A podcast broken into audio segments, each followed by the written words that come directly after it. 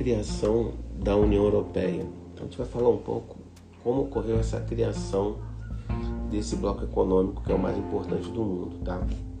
A criação vai ocorrer principalmente com o fim do socialismo no leste europeu, por volta do final dos anos 80, a separação, a desagregação da União Soviética, que vai ocorrer em dezembro de 1991, acabando com o fim da ameaça soviética perante o continente europeu. A partir daí, a gente vai ter é, a união da Alemanha. E em 1992 vai, vai se ter o Tratado de Maastricht. Maastricht que é, dá o nome a esse tratado porque é uma cidade holandesa do mesmo nome.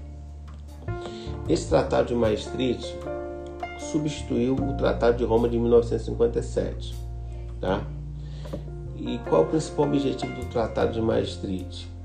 Seria a união econômica, monetária e política externa dos países europeus. Com isso, esse bloco vai ser denominado a União Europeia, UE.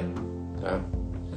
Com a assinatura desse tratado, vai diminuir muito os problemas internos entre países da Europa, principalmente os, os países mais ricos, que deveriam ter algumas desavenças ao longo do, desse, do, dos períodos anteriores.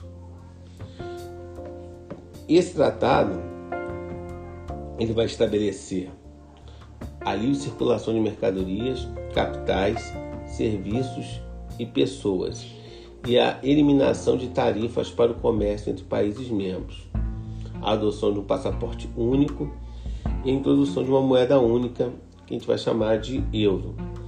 Junto com a, a introdução da moeda única, será criada o banco, será criado, melhor dizendo, o Banco Central Europeu, que passou a regular a nova moeda e a criação do Parlamento Europeu, organismo de decisões políticas da União Europeia. Aqui embaixo nós vemos o símbolo da, do euro. Tá? Outros países posteriormente também vão se unir à União Europeia. A Lituânia, a Estônia, a República Tcheca, com exceção das ilhas do Chipre e Malta e demais estados que estiveram até 1990 sob influência do bloco soviético. Construiu assim a Europa dos 25, quer dizer, 25 países que compõem esse bloco econômico. Com a admissão da Bulgária e Romênia em 2007 e da Croácia em 2013, a União Europeia passou a contar com 28 países. For, é, formação que se mantinha até o início de 2015, quando estava em curso a negociação para a admissão de outros países. Em 10 de janeiro de 2015, ele tornou-se o 19 país a adotar o euro como moeda nacional. Lembrando que, apesar de você ter 28 países, nem todos adotaram a moeda única, chamada euro.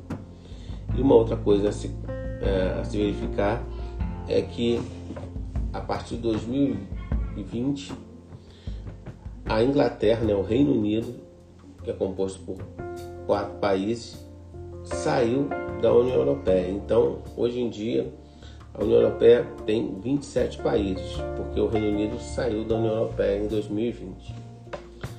Então, seria isso, pequena compreensão da formação da União Europeia.